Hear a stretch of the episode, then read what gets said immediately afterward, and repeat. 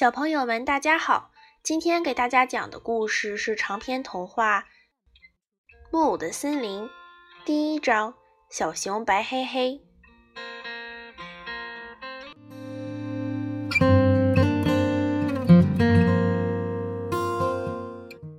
故事从森林里的小熊白黑黑一家讲起。白黑黑的爸爸白先生就是那只前掌特别厚实的老黑熊。他喜欢穿咖啡色的工装裤，还喜欢用刷子把蜂箱刷干净。他是森林里著名的养蜂专家，一年中有三个季节都在外面放养蜜蜂。如果你偶尔看见一只黑熊背着手走路，它的头顶或者身后嗡嗡地跟着一群蜜蜂，那就是白先生。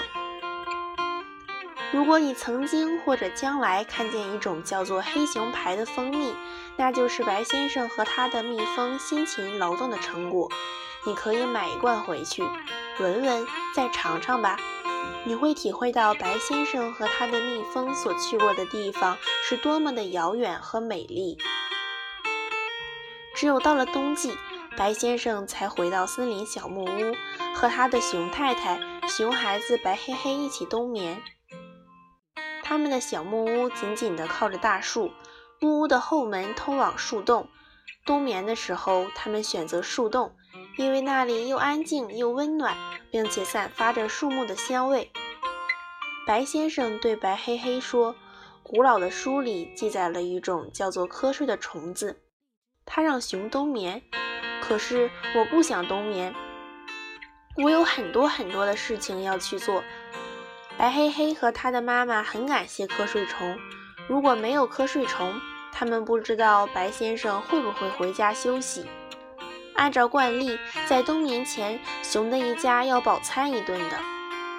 白太太在窗户和门的缝隙里塞上玉米叶，不让风钻进来，因为她确信瞌睡虫就生活在风里。白太太喜欢穿粉红色的裙子。喜欢用刷子把家里的墙壁刷成粉红、浅粉红或者深粉红。他还喜欢做蜂蜜蛋糕。当然，这一切都会在白先生回家以前完成。瞧，白太太铺上粉红色的桌布，端出刚刚烘好的蜂蜜蛋糕、新鲜的胡萝卜以及烤熟的土豆。白太太还把火炉升起来，点亮蜡烛。火焰闪烁的光芒和蜂蜜的香味充满了整个屋子。这是熊在一年中最最重要的一次晚餐。看着满桌的食物，白太太感动地对白黑黑说：“感谢你的爸爸吧，是他让我们天天都有蜂蜜吃。”白先生说：“养蜂虽然不能成为大富翁，但足够我们全家填饱肚子了。”所以春天的时候，我想带黑黑去学习放养蜜蜂。白太太犹豫着，她轻轻地叹着气。白先生知道太太的想法。几年前，他们曾经住在森林中的另一棵大树下面。可是，等白先生回家冬眠的时候，他找不到原先的家了。在他出门的那些日日夜夜里，森林遭到了砍伐。他的妻子带着孩子搬到了附近的另一个地方。为了让白先生回家的时候能够找到新家，白太太每天都走很远的路到原先的家附近等他。原先的家已经变成了一个大大的食品加工厂。白太太每天都在工厂附近转悠，工厂的保安把她当成了可疑的动物盗贼。白太太还自己动手搭木屋。扎篱笆，做木梯，再把它们都漆成粉红色。当白先生回到自己的新家时，白太太已经劳累得病倒了。灾难带给白黑黑一家担忧，他们害怕分别，害怕一家人分别之后再也无法相聚。白先生不忍心再提带白黑黑去放养蜜蜂的事情了，他耸耸肩膀，换了个轻松的话题。他说。说说瞌睡虫吧，它到底长什么样呢？我从没见过它，可是我感觉它来了。白太太说：“是的，我也感觉它来了。如果没有瞌睡虫的打扰，这将会是一次非常温馨的家庭聚会。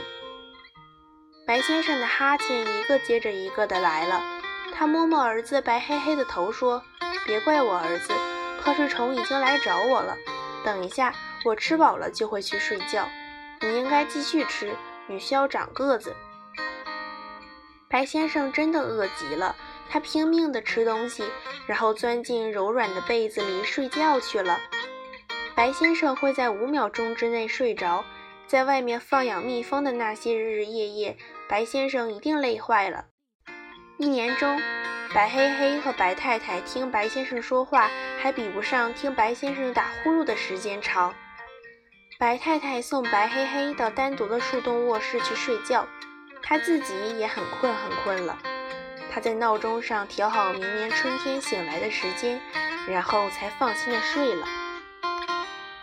整个冬天，熊的一家都会快乐的在一起，不管外面的风会刮得多大，也不管外面的天气会多么寒冷，他们的呼噜交响乐会一直响到明年的春天，直到闹钟响起，或者热心的啄木鸟来啄他们的窗户。春天的闹钟还没有响起来，啄木鸟也没有来啄他们的窗户。白黑黑还在温暖的床上冬眠呢。屋子外面传来叮叮当当的声音。白先生一个翻身从床上起来，看见他的太太正在厨房里做煎饼。白太太总是在闹钟响之前醒过来。她说自己脑子里有一个生物钟，睡到一定的时候会让她醒过来。每年春天都这样。白太太突然听不见白先生打呼噜的声音了。就停止了做煎饼。他举着锅铲一转身，看见白先生已经站在了他的身后，连忙说：“亲爱的，闹钟还没有响呢。”他不愿意白先生早早醒过来，因为白先生醒过来马上就会想到那群蜜蜂。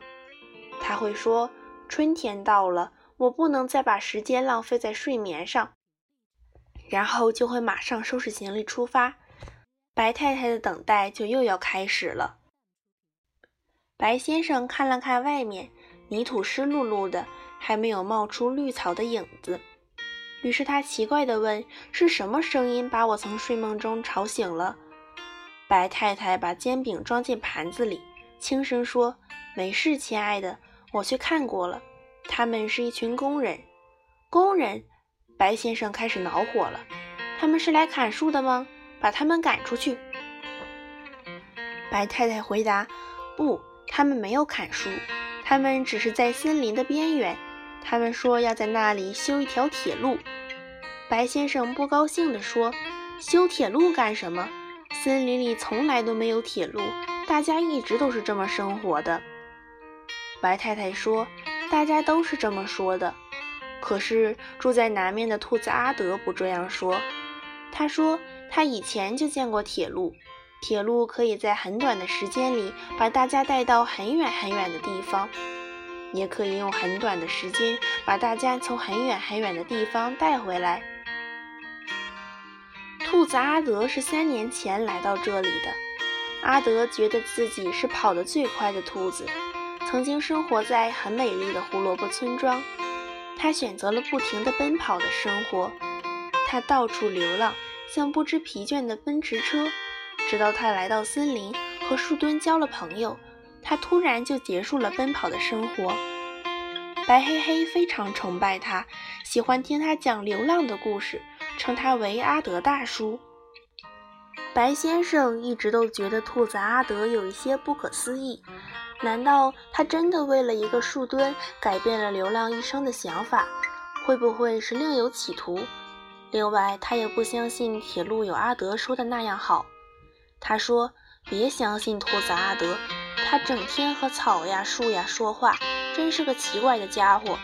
砍伐森林给大家带来了灾难，这铺铁路会不会又是一场灾难呢？”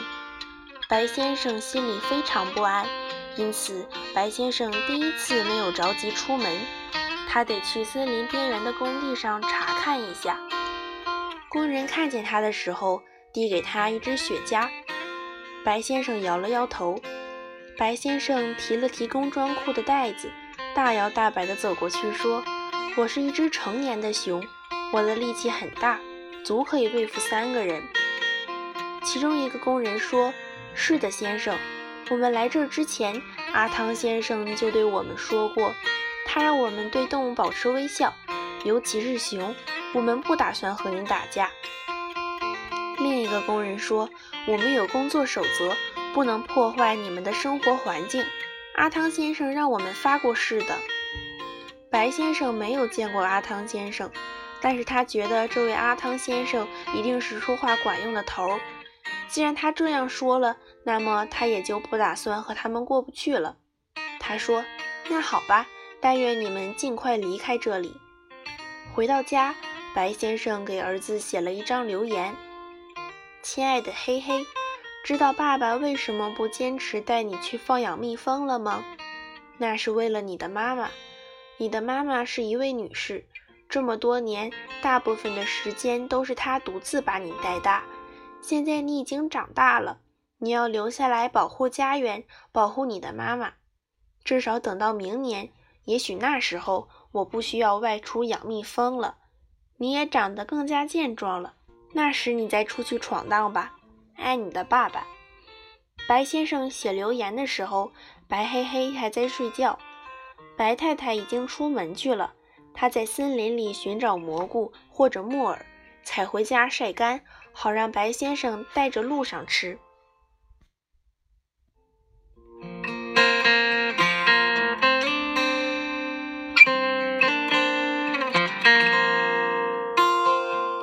好了，亲爱的小朋友们，今天的故事先讲到这里，我们下个故事再见。